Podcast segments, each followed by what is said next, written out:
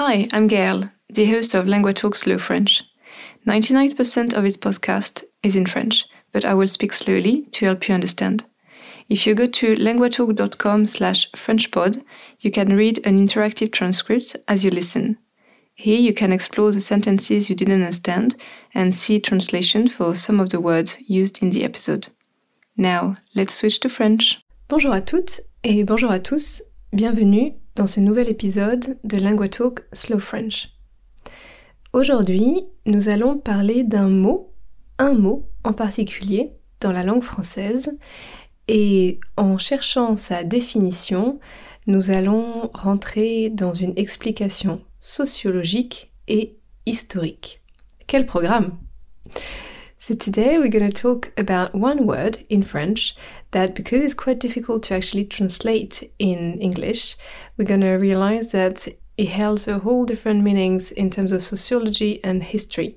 So just studying one word is going to lead us through a very interesting path of sociology and history. Bonne écoute. Ce mot en particulier que nous allons étudier, c'est le mot banlieue. Banlieue. Si je vous donne sa définition la plus neutre, une banlieue, c'est la zone d'habitation, de logement, donc avec des maisons, des immeubles, qui se trouvent autour, around, une ville-centre, donc une ville principale. Careful, I haven't said un centre-ville, so the city center, no, une ville-centre, donc une ville principale. Si on pense à la capitale comme Paris. Paris, c'est la ville centre et autour, cela forme un cercle, il y a la banlieue. Donc ce sont toutes ces villes autour de Paris. Ça, c'est une définition neutre et si on regarde dans un dictionnaire, en anglais, on trouve le mot suburb. Mais voilà, il y a un problème.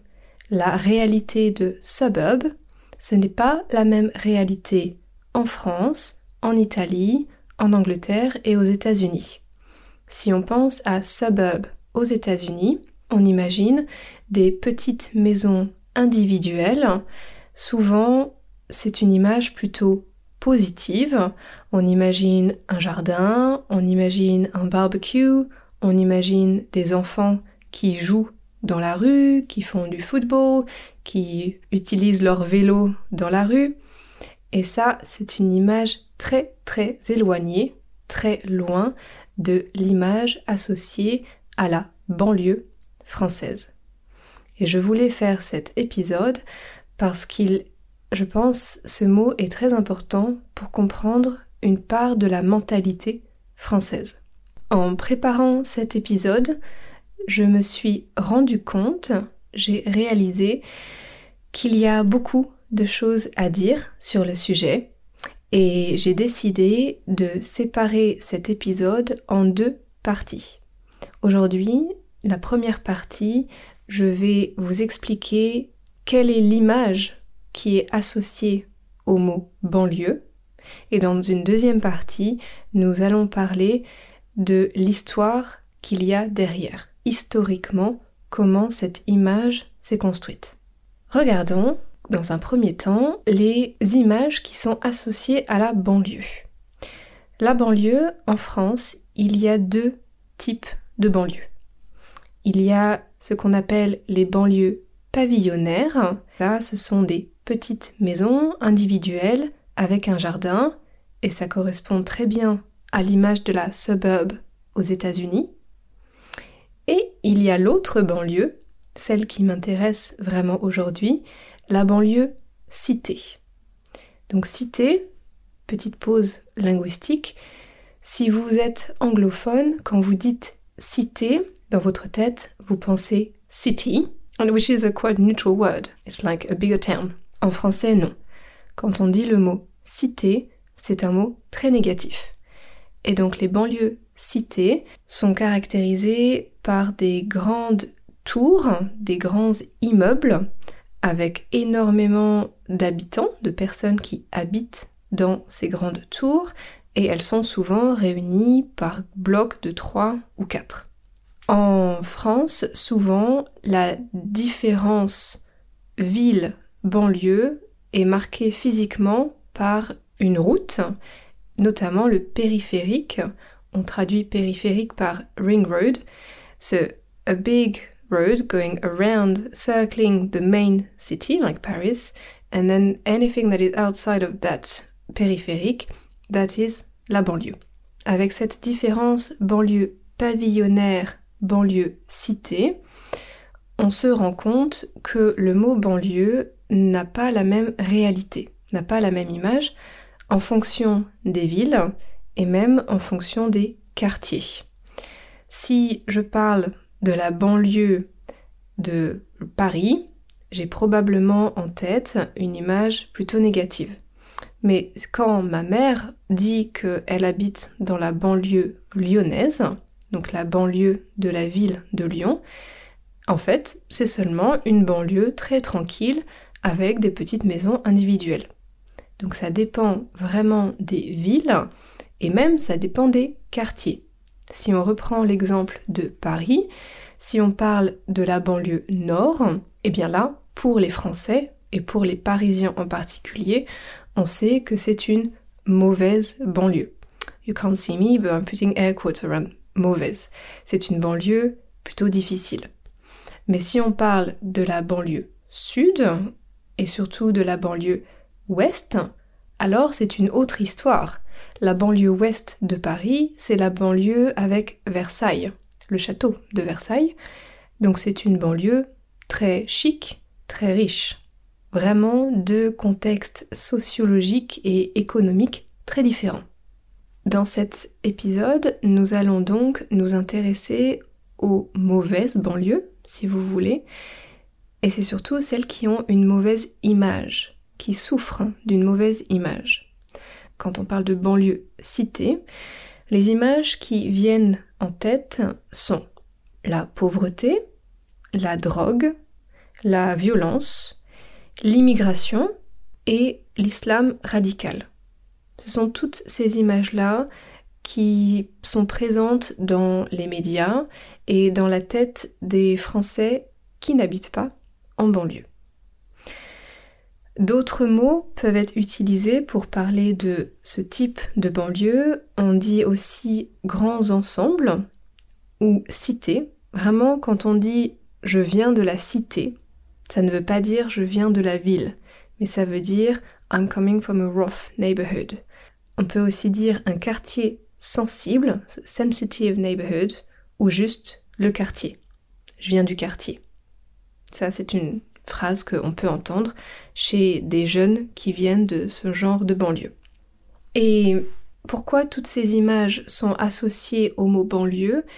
Eh bien, il y a eu des événements récents en 2005 qui ont été très marquants pour les Français en France, mais aussi pour l'image de la France à l'international.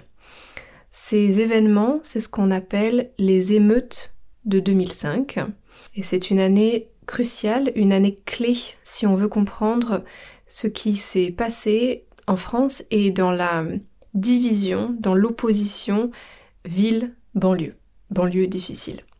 Donc je vais vous raconter un peu cette histoire de 2005. Ça commence avec deux jeunes garçons qui s'appellent Ziyed Bena et Bouna Traoré, donc deux jeunes garçons qui habitaient dans une banlieue et qui un jour ont voulu échapper à un contrôle de police. Donc il y avait des policiers dans leur quartier.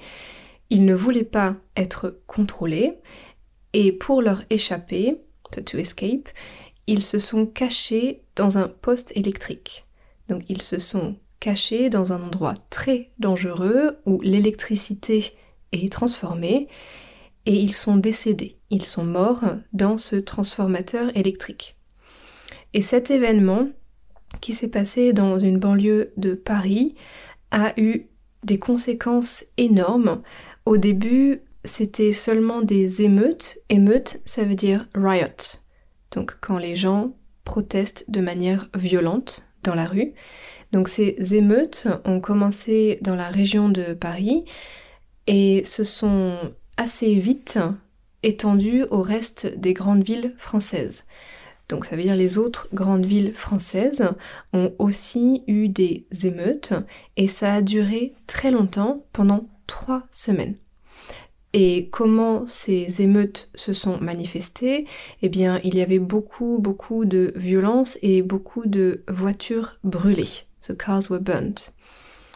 Et visuellement, c'est une image qui est beaucoup restée et dans la presse, dans les médias, en France mais aussi à l'international, cette image des voitures brûlées et donc d'un chaos incroyable dans les banlieues françaises, ça a été une image très très forte et qui a ensuite euh, influencé beaucoup la politique des hommes politiques français et notamment une politique de droite très dure contre les jeunes, contre l'immigration, contre les banlieues.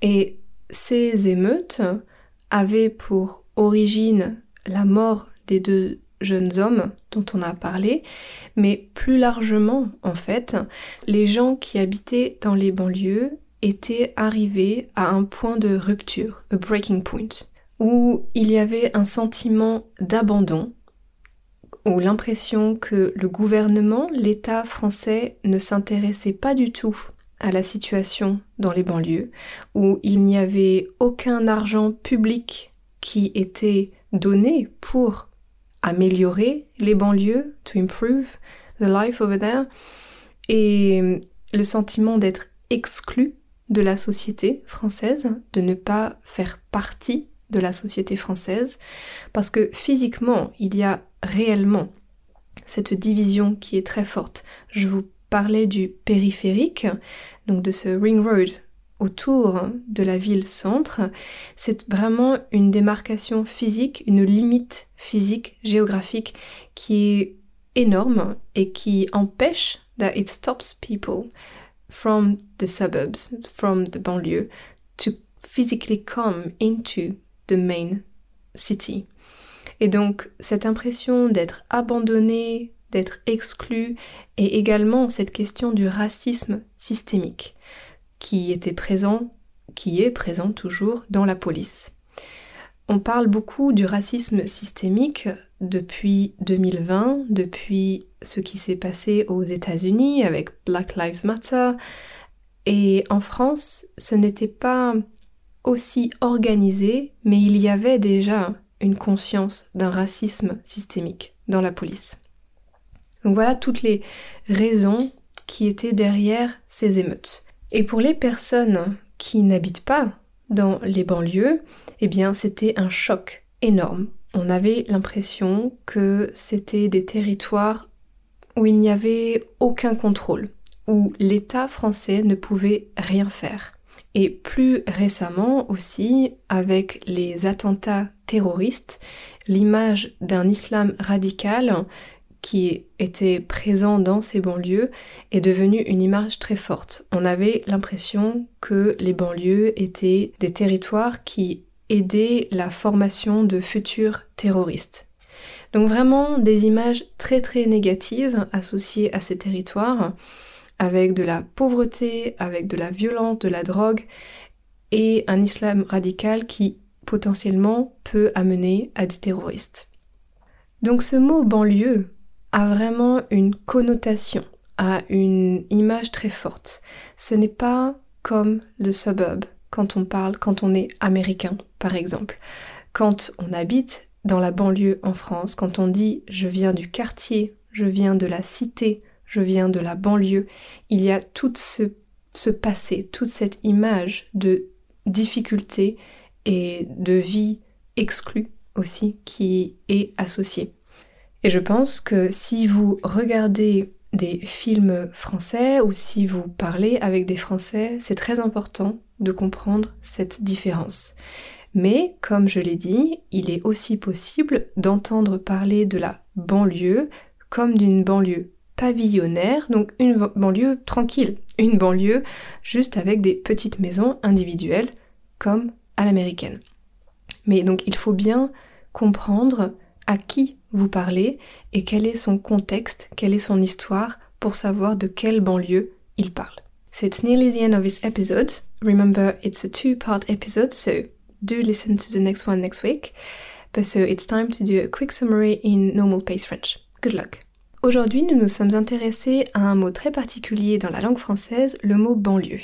Et nous avons dit que dans sa traduction anglaise, qui est suburb, c'est une traduction en fait qui, est un peu faussée parce que ça dépend dans quel pays on parle de la suburb, de la banlieue.